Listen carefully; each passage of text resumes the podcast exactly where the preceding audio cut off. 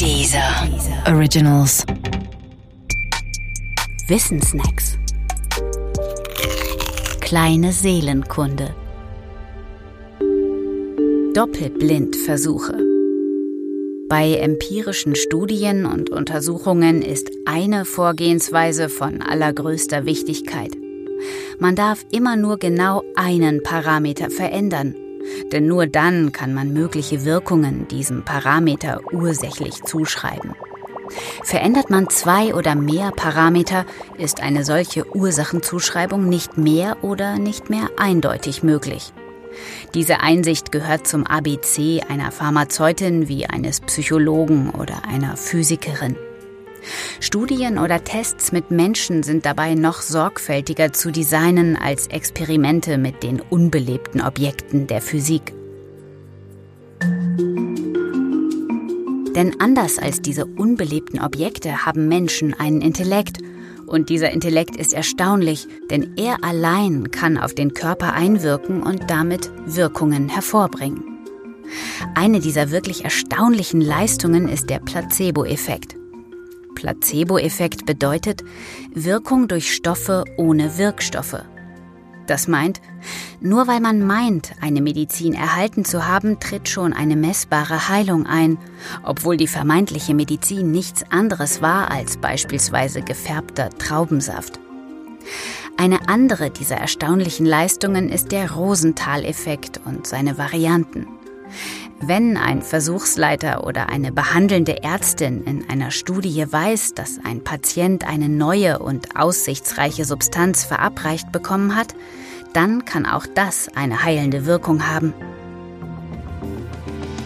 Aber nicht, weil die Substanz wirkt, sondern weil die Ärztin in Erwartung einer heilenden Wirkung mit dem Patienten anders umgeht.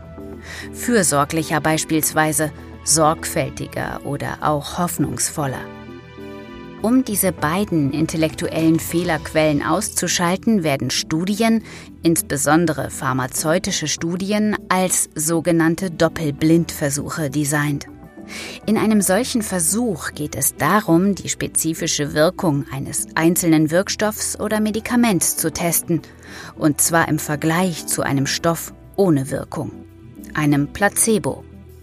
Der eine Teil der Testpersonen erhält deshalb das zu testende Medikament und der andere Teil bekommt eine gleich aussehende und im besten Fall auch gleich schmeckende, aber wirkungslose Substanz. Um den Einfluss der Intellekte von Patient und Ärztin auszuschließen, werden beide blind gemacht. Das meint aber nicht sehuntüchtig, sondern unwissend.